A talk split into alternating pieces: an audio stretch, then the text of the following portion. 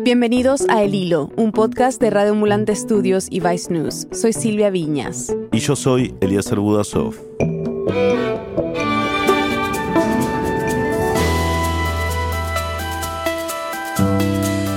La democracia está en crisis en América Latina. Hay más presencia militar, más ataques a la libertad de expresión, más leyes y políticas autoritarias, muchas veces disfrazadas de medidas sanitarias para combatir la pandemia. Y la vulnerabilidad de nuestras democracias ha estado muy presente este noviembre, con elecciones en Nicaragua, Argentina, Chile, Venezuela. Ahora le toca a Honduras, donde la elección de un nuevo presidente se da en medio de un proceso atravesado por la violencia, la corrupción y las acusaciones de narcotráfico contra altos dirigentes políticos. Hoy, la votación en Honduras y el preocupante avance del autoritarismo en América Latina. Es 26 de noviembre de 2021.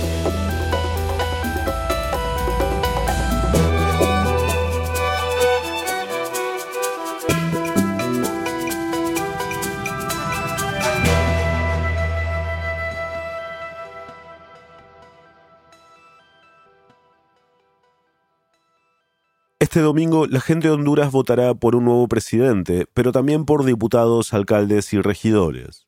Para entender qué está en juego en estas elecciones y cómo se ha consolidado el autoritarismo en el país, hablamos con ella. Bueno, yo soy Jennifer Ávila, yo soy periodista hondureña.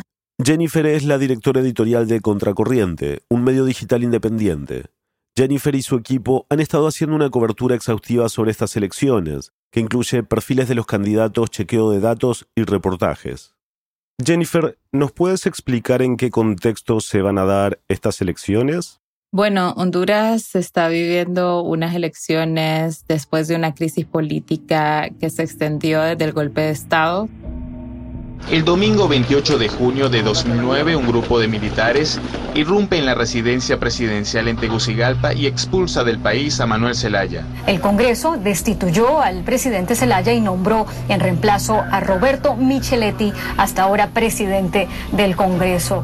Se agudizó con la reelección del presidente Juan Orlando Hernández en 2017 como candidato presidencial por el Partido Nacional, luego de que la justicia decidiera modificar la constitución para permitir un segundo mandato presidencial. Juan Orlando Hernández supera por menos de medio punto a su más cercano rival, el opositor de izquierda, Salvador Narrala. Y pues este sería como los ya los últimos meses del mandato de ocho años de Juan Orlando Hernández. En diez meses fueron asesinadas 68 personas, quienes estaban vinculadas a partidos políticos pero sobre todo se está viviendo en un contexto de mucha violencia y conflictividad. Entre las principales víctimas de violencia están candidatos a alcaldes y regidores.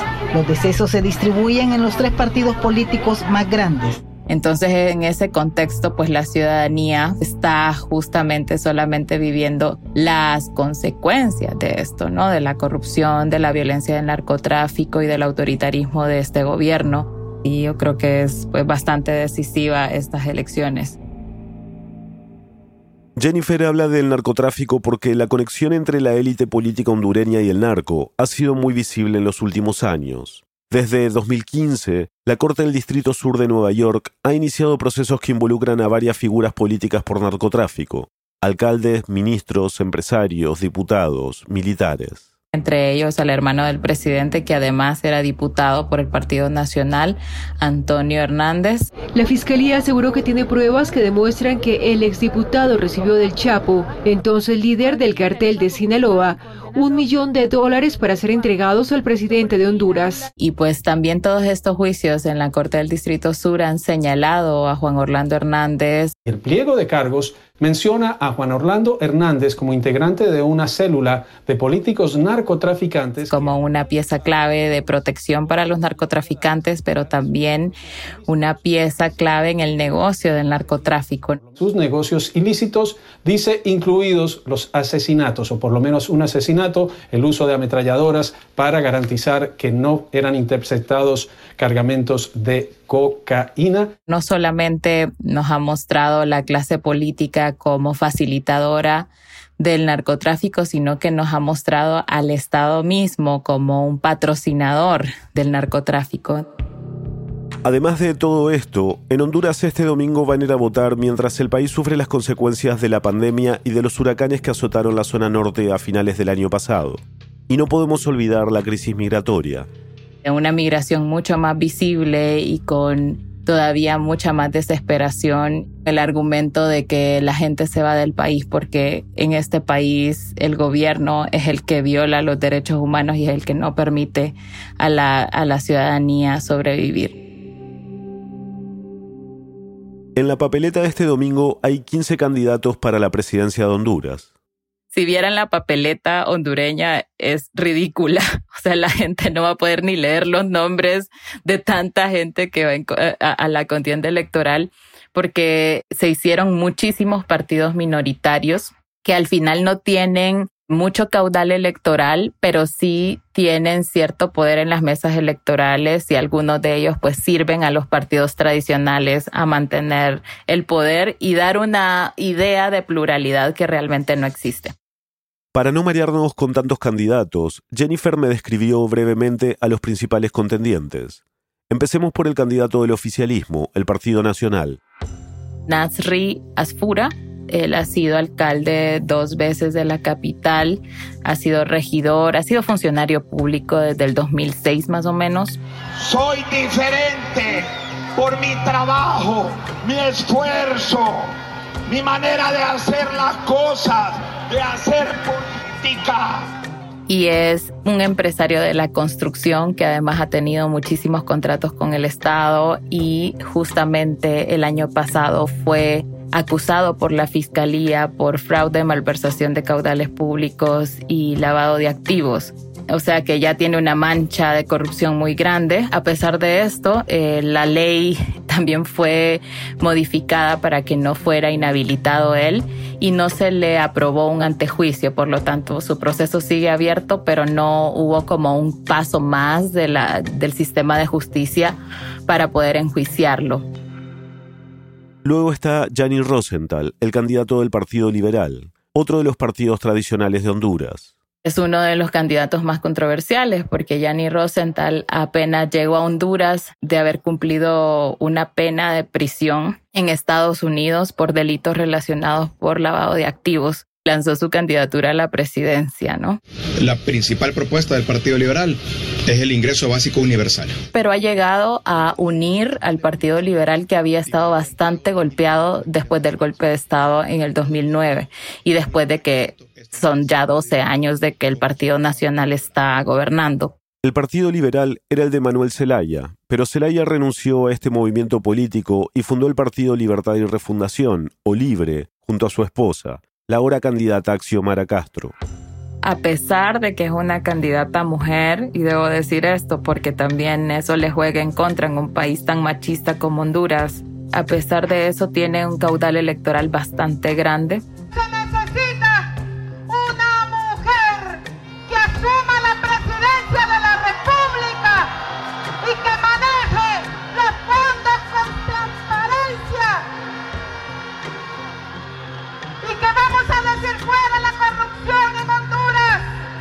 Y pues el Partido Libre representa a la izquierda de Honduras, de la mano de Manuel Zelaya, el expresidente, y también es un poco controversial, ¿no? Esto en Honduras nunca hemos tenido un gobierno de izquierda y justamente Manuel Zelaya fue echado con un golpe de Estado por acercarse a los gobiernos de izquierda latinoamericana. Entonces, obviamente, genera todo este ruido de una revancha por parte de Zelaya, ¿no?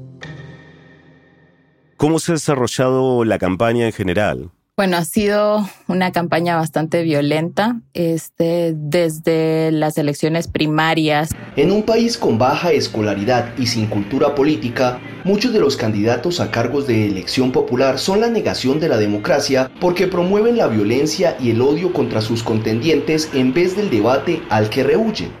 Honduras también está muy, muy fragmentado, tiene una polarización muy, muy alta y digamos que en el marco de eso pues se han desarrollado una campaña y un ambiente preelectoral bastante violento. Desde septiembre del 2020, la Oficina del Alto Comisionado de Naciones Unidas para los Derechos Humanos ha registrado al menos 28 muertes violentas en el contexto de estas elecciones. Uno de los casos más recientes ocurrió hace casi dos semanas, cuando asesinaron a Francisco Gaitán, alcalde y candidato del municipio Cantarranas a pocos kilómetros de Tegucigalpa. Las campañas han sido muy polarizantes, ¿verdad? Sobre todo por parte del Partido Nacional, porque ha llevado una campaña de desprestigio en contra de la candidata a la presidencia, Xiomara Castro, por el Partido Libre porque es la izquierda hondureña, ¿verdad? Entonces, la campaña del Partido Nacional, por ejemplo, su lema era Honduras sí, comunismo no. Y todo ese fantasma del comunismo, de la Guerra Fría, ¿no? Ese fue el tono de la campaña. Jennifer me cuenta que en Tegucigalpa se ven rótulos que dicen que Xiomara Castro es la candidata del comunismo. También imágenes muy fuertes, como una pancarta que se volvió viral con una caricatura de Xiomara Castro apuñalando el vientre de una mujer embarazada. O sea, son, son realmente imágenes muy fuertes que luego se traducen en peleas, en los barrios, en comunidades que terminan en estos asesinatos, ¿no? Y en estos hechos de, de violencia tan exacerbada. Y ese ha sido el ambiente, todavía pues mucha más fragmentación de la sociedad hondureña y también un ambiente de mucha incertidumbre. Porque estas elecciones se hacen a la sombra de las de 2017, cuando Juan Orlando Hernández fue reelegido. En Honduras no existía la reelección, pero en 2015 la Corte Suprema derogó un artículo de la Constitución que la prohibía. En 2017 se cometió un fraude electoral aquí. Lo dijeron las misiones de observación internacional y fueron ignoradas en un reporte, la OEA dijo que el proceso electoral estuvo caracterizado por irregularidades y deficiencias, lo cual hacía imposible determinar un ganador. Pero según Jennifer, este reporte fue ignorado. Sobre todo por el Departamento de Estado de Estados Unidos que terminó aceptando el triunfo de Juan Orlando Hernández a pesar de que habían muchos indicios de fraude. Y eso ha generado en la ciudadanía una mayor desconfianza en el sistema electoral. Por ejemplo, la gente ya aduce que va a haber fraude. No hay una garantía de que el sistema de conteo de votos vaya a funcionar bien. No ha habido transparencia, de hecho, en, esa parte tampoco. Y sobre todo no hubo reformas electorales sustanciales para que evitemos otra crisis política. Como adoptar la segunda vuelta luego de los resultados tan ajustados de 2017. Pero no se hizo esa reforma y no se hicieron muchas otras reformas que podían garantizar unas elecciones transparentes y unas elecciones libres de fraude. Entonces es eso, ¿no? La incertidumbre, la violencia, estos mensajes más polarizantes que están generando pues todo este ambiente antes de las elecciones. Si tuvieras que explicarle a alguien de afuera que no sabe qué es lo que está en juego en estas elecciones. ¿Qué le dirías? Yo creo que lo que está en juego es la impunidad, no es el sistema de impunidad que está cobijando a personajes como Juan Orlando Hernández y Narrias Fura, Gianni Rosenthal. Yo creo que lo, lo triste de todo esto es que nada nos va a garantizar o sea, ningún partido político nos va a garantizar que no va a haber un pacto de impunidad, porque tenemos a toda la clase política metida en, en redes de corrupción. No tenemos todavía luces de que vaya a haber un cambio o una limpieza de la clase política. Honduras solamente tiene un proceso electoral y aquí se elige todo. Se eligen alcaldes, diputados, presidentes y vemos en el Congreso Nacional, por ejemplo, a las personas implicadas en los más altos actos de corrupción con caudales electorales muy altos o con el control del sistema electoral. O sea, van a quedar de diputados. Este Congreso Nacional es sumamente importante porque va a elegir al fiscal y va a elegir a los magistrados de la Corte Suprema. Entonces, si el Congreso Nacional queda lleno de estas personas que necesitan impunidad para seguir en el poder, pues vamos a tener una corte de la impunidad, vamos a tener a un fiscal que va a mantener a estas personas en, impunidad y que va a proteger a, a estos políticos que siguen gobernando el país. Según el Latin Barómetro, Honduras lidera la región como el país con la mayor indiferencia hacia el tipo de régimen que la gobierna, con un 42%. ¿A qué crees que se debe esto? Se debe a que la gente nunca ha vivido en democracia y por lo tanto no sabe qué es. Nunca hemos vivido la democracia en nuestro día a día. La gente se ha dedicado a sobrevivir. Honduras es uno de los países también más pobres de la región, un país con un nivel educativo muy bajo, un país con una brecha digital muy profunda. Por lo tanto, este, no hay información y, y la gente no ha vivido la democracia. Entonces, no hay como un conocimiento real. La gente cree que democracia es ir a votar cada cuatro años en medio de un montón de conflicto y violencia, ¿no? Y yo creo que esta región también está muy acostumbrada a los discursos de la mano dura, ¿no? De los presidentes y de decir, bueno, no importa lo que hagamos o, no importa los medios si conseguimos bajar homicidios o conseguimos entregar una bolsa de comida cada mes.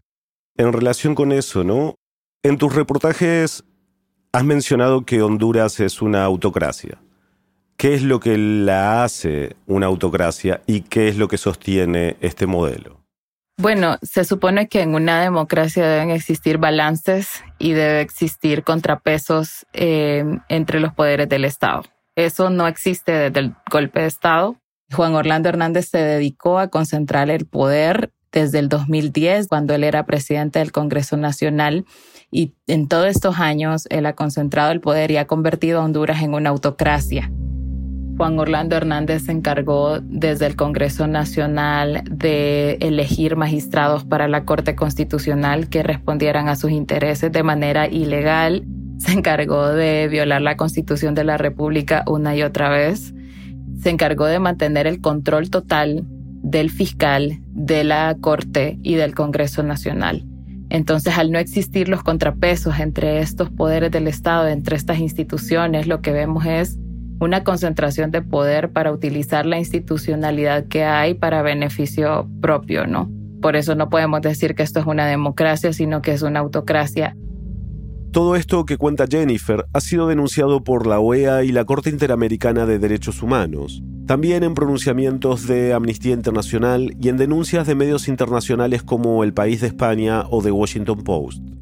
Recordemos también que Juan Orlando Hernández logró que se modificara la constitución para ser reelegido en 2017. Y la gente salió a las calles a protestar y el gobierno de Juan Orlando Hernández también ha tenido un corte autoritario muy fuerte vinculado mucho de la mano con las Fuerzas Armadas que han sido represivas y muy violentas y pues también eso, pues le ha dado una cuota de poder muy grande a las Fuerzas Armadas y esto pues obviamente ha sido también un bastión muy importante para mantenerse en el poder y mantenerse impune hasta este momento, ¿no?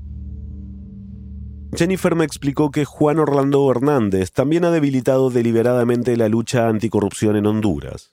En enero de 2020, por ejemplo, decidió no renovar la misión de apoyo contra la corrupción y la impunidad que había estado trabajando en el país durante cuatro años. Pero además, Jennifer dice que tenemos que tener en cuenta el propósito detrás de concentrar el poder. Y lo que hemos visto, al menos en el caso de Honduras, es para enriquecer a una clase política que está metida en crímenes atroces, ¿no? Y que conforman redes de corrupción que son bastante complejas y que han saqueado al Estado. Entonces también hay que hablar ahora de, de Honduras como una cleptocracia. Pero no solo Honduras. Aunque mi entrevista con Jennifer era más que nada sobre estas elecciones del domingo y cómo el país se ha vuelto una autocracia, fue inevitable terminar hablando de sus vecinos. Sí, es una tendencia. Creo que los, los autócratas de esta región se están copiando sus mecanismos y justo de eso vamos a hablar después de la pausa con la periodista Alejandra Sánchez Insunza. Sí existe un tipo de autoritarismo latinoamericano, ¿no? Que tiene que ver con, con el apoyo popular, con los discursos polarizantes, la debilidad institucional, una población muy paternalista también, ¿no? Que nos gusta tener líderes que nos guíen y que nos salven. Y pues la pandemia es como la percha o el pretexto que lo visibilizó más, que lo hizo ser más rápido de lo que sería normalmente. Ya volvemos.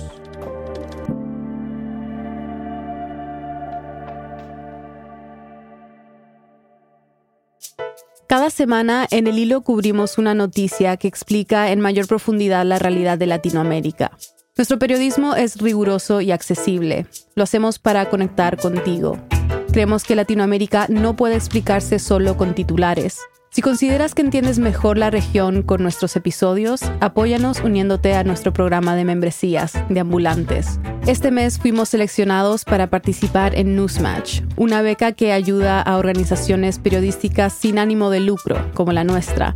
Durante noviembre y diciembre, Newsmatch igualará las donaciones que hagas. Por favor, aporta. Cada contribución tendrá el doble de impacto.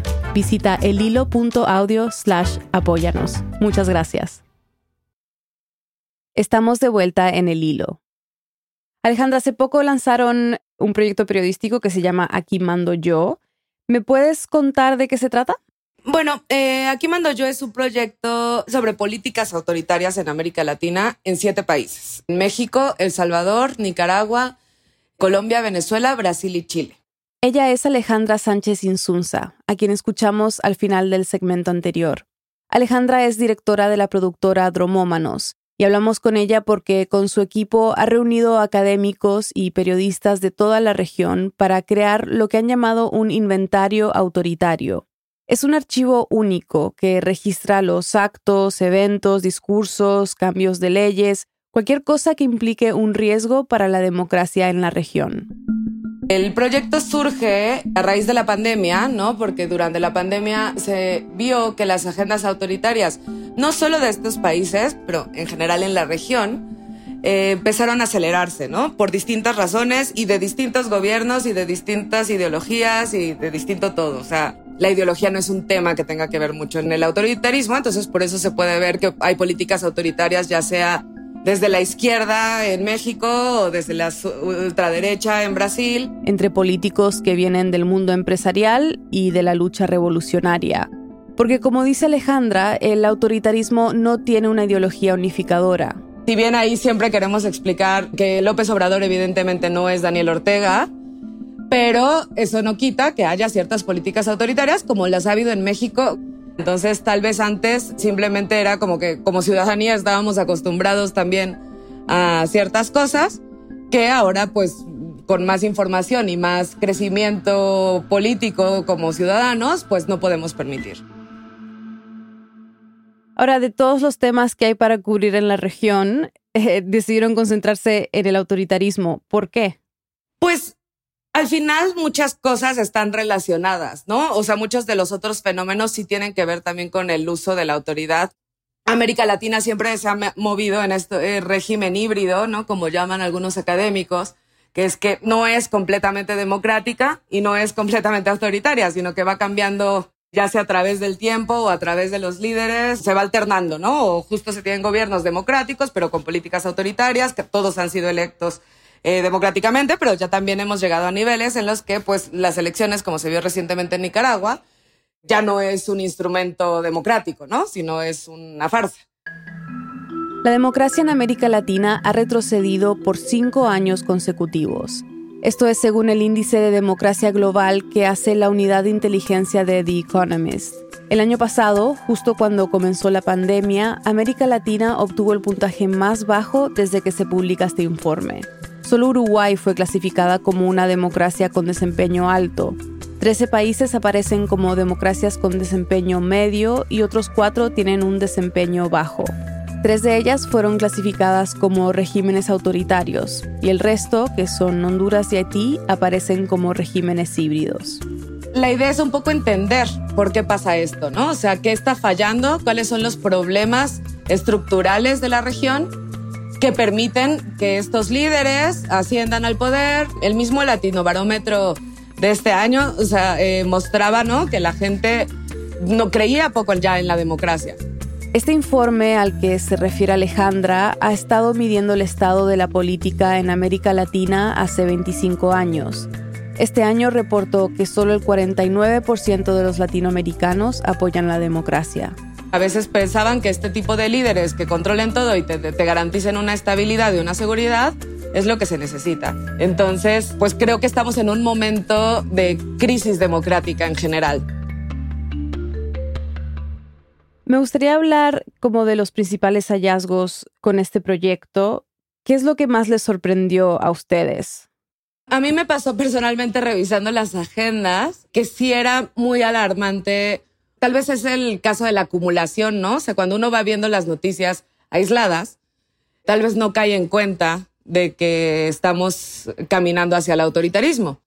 Pero cuando lo ves en esta agenda, por ejemplo, o sea, ¿no? Tú te metes al Salvador y de repente ves que un día el presidente entró a la asamblea con el ejército, que otro día le quitó poder al, poder judicial, o sea, que le quitó autonomía al poder judicial, eh, que empezaron protestas en su contra, que el Bitcoin eh, es una decisión completamente autoritaria sin ningún tipo de consenso.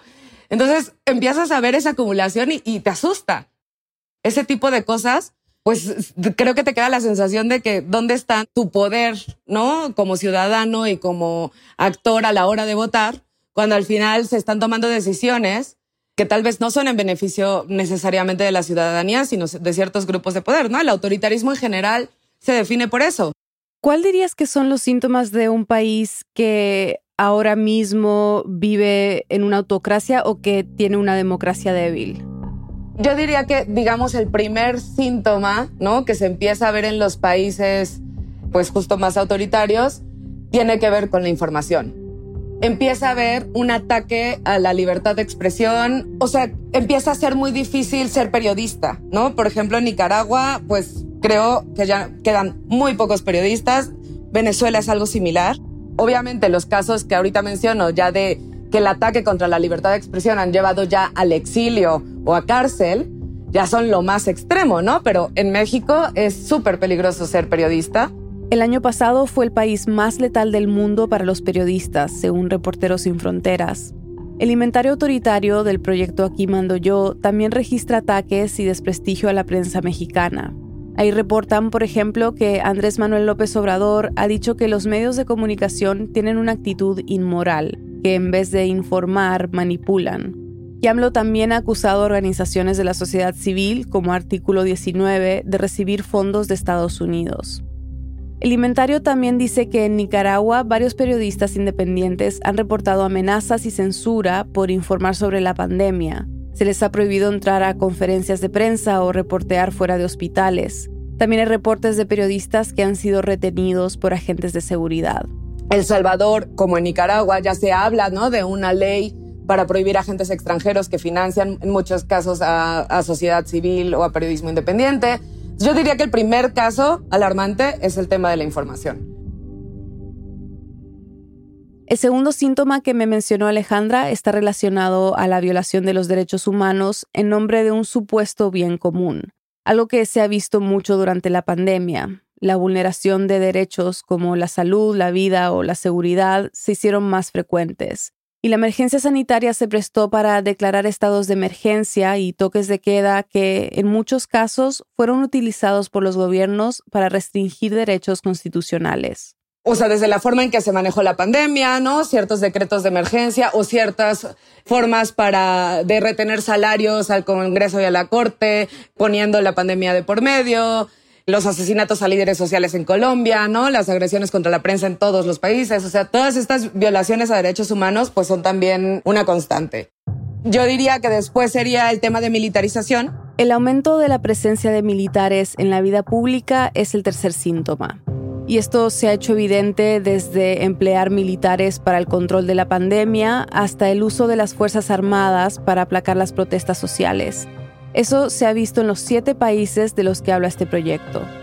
Todos los países le han dado cada vez más facultades al ejército. Entonces, lo que se ve es justo más poder tanto en México como en El Salvador. En México, los militares han estado a cargo de coordinar las jornadas de vacunación a nivel nacional. En El Salvador, el presidente Nayib Bukele también usó a los militares para contener el virus y obligar a las personas a cumplir la cuarentena. Hace unos meses también empezó a aumentar el número de militares para intentar controlar los territorios dominados por las pandillas. Bukele quiere duplicar el número de militares activos en los próximos cinco años el tema de la violencia policial en Colombia y en Chile, ¿no? Contra las protestas, la forma de querer también contener la protesta social, pues es una cosa de bastante riesgo. En Colombia y Chile murieron alrededor de 41 y 36 personas, respectivamente, presuntamente a manos de agentes del Estado que buscaban detener los estallidos sociales de cada país. Luego el tema de concentración del poder, ¿no? Ese es el cuarto síntoma que me mencionó Alejandra. De cómo pues la toma de decisiones se concentra en una persona o el grupo reducido, ¿no? Y, y sus agendas ya no están alineadas a los intereses de los ciudadanos, sino que muchas veces van en contra de ellos. Este, o sea, el presentar denuncias contra manifestantes o contra periodistas o proponer ley de agentes extranjeros, o sea, todas estas cosas son formas de concentrar el poder, ¿no? Anularle la independencia al Poder Judicial, tener fiscalías que operen para ti, ¿no? Entonces, creo que el abanico de países que tocamos muestra también este autoritarismo desde su versión light hasta la versión más dura, ¿no? Todos estos síntomas de una autocracia o de un país que va en ese camino, a la vez son las técnicas y herramientas que usan sus líderes para perpetuarse en el poder. Un ejemplo claro es la militarización. Finalmente los ejércitos son la manera más fácil y rápida de legitimar un proyecto político. Entonces, darle esa fortaleza a las Fuerzas Armadas, pues ayuda, digamos, también al, poder personal del líder en, turno, ¿no? También implementan nuevas normas o legislaciones para mantenerse en el poder, como vimos en el segmento anterior con la reelección de Juan Orlando Hernández en Honduras en 2017. Y bueno, esta parece ser una de las tácticas favoritas de Daniel Ortega, quien ha creado varias leyes para acabar con cualquier oposición. Entonces, ese tipo de estrategias legales, artilugios, formas de comunicar, todas son tácticas, ¿no? De una estrategia autoritaria que finalmente pues está llegando a niveles justo de, que se, se, empieza a volver a hablar de más reelección en América Latina, ¿no? En países donde no la había, o de estos líderes, o sea, perpetuos, ¿no? El líder de la región que lleva más tiempo en el poder es Daniel Ortega, casi 15 años consecutivos. Pero esto no es algo nuevo. En Venezuela, el expresidente Hugo Chávez estuvo 14 años en el poder hasta su muerte. Y Morales, en Bolivia, llegó a cumplir 13 años en el cargo. Alejandra, me gustaría hablar un poquito sobre mm, estos líderes que incluyeron en su proyecto. Me imagino que es difícil compararlos porque hay de todos lados, ¿no? en el espectro político. Pero ¿han visto ustedes algunas similitudes entre ellos que creen que valga la pena resaltar? Sí, o sea, sobre todo en el caso, ¿no? De, de López Obrador, de Bukele, de Bolsonaro, son líderes, pues un poco, eh, ya desde donde vengan, ¿no? De izquierda a derecha, pero son como modelos similares a Trump, en el sentido pues populistas, que conocen muy bien el país y sus problemas y saben manipular eso, ¿no? O sea, eso podría ser algo muy bueno, pero también es una forma de conectar con la gente, ¿no? Y de distorsionar a veces lo que se quiere hacer, la forma de dividir y la creación de enemigos, ¿no? Que provocan la forma de atacar a la prensa, ¿no? Y la libertad académica, o sea, no es solamente la prensa. Todos estos strongmen tienen todo este tipo de cosas en común, ¿no? Este, discursos muy polarizantes, son personalidades carismáticas, eh, nuevas, que llaman mucho la atención y que saben conseguirse el apoyo del pueblo fácilmente. Diría que esas serían como las primeras cosas que llaman la atención, ¿no? O sea, que a pesar de que pueden traer cierta ruina a los países, siguen siendo muy apoyados como en el caso de Nayib Bukele, que tiene una aprobación del 70%, o Andrés Manuel López Obrador, que tiene más del 60%. Pero claro, también están los que tienen una aprobación muy baja, como Duque, Piñera y Bolsonaro, que rondan el 20%. O aún peor, como Maduro, quien ocupa el primer lugar de rechazo en la región. ¿Qué nos dice todo esto que nos cuentas del estado de la democracia en Latinoamérica? Pues creo que justo se muestra esa fragilidad, ¿no? Ese régimen híbrido entre democracia y autoritarismo que cualquier cosa lo puede inclinar hacia un lado o hacia el otro de la balanza, ¿no? O sea, el surgimiento de un nuevo líder o una protesta social puede llevarnos hacia un lado o hacia otro. Esta fragilidad de la que hablo tiene que ver con una debilidad institucional principalmente con una corrupción y con un cansancio social. O sea, son como dos cosas que tienen que ver como desde los líderes, desde el poder, y luego el fallo de ese poder, ¿no? La traición al pueblo de ese poder implica cansancio, un hastío, una falta de creer que nos lleva a elegir tal vez a los líderes equivocados que saben conectar con esa emoción. Alejandra, muchas gracias. No, muchas gracias, Silvia.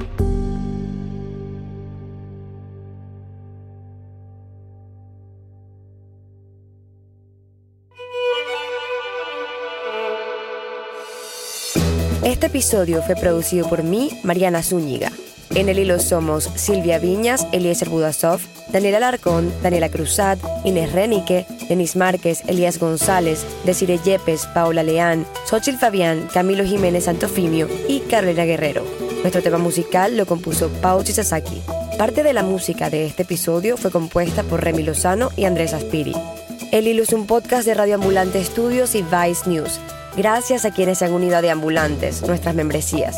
Dependemos de miembros como ustedes para garantizar el tipo de periodismo que hacemos en el hilo. Si este podcast te ayuda a entender mejor lo que ocurre en América Latina, considera hacer una donación hoy. Sin importar el monto, tu contribución nos ayudará a garantizar nuestro periodismo riguroso e independiente. Súmate tú también en el hilo.audio slash apóyanos. Muchas gracias.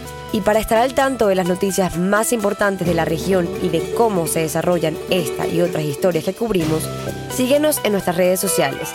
En Twitter y en Instagram nos encuentras como El Hilo Podcast. Gracias por escuchar.